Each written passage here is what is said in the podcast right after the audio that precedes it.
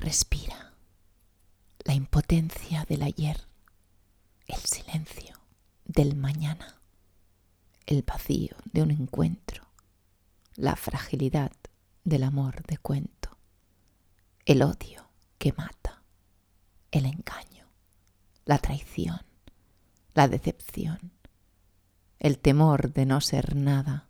más que el soplo del viento que mueve la hoja de invierno. Respira la cadencia del pétalo en flor, la ternura de un beso,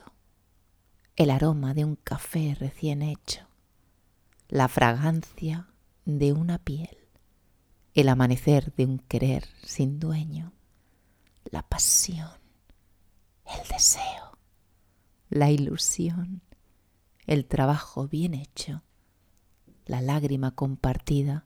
rocío de un corazón abierto.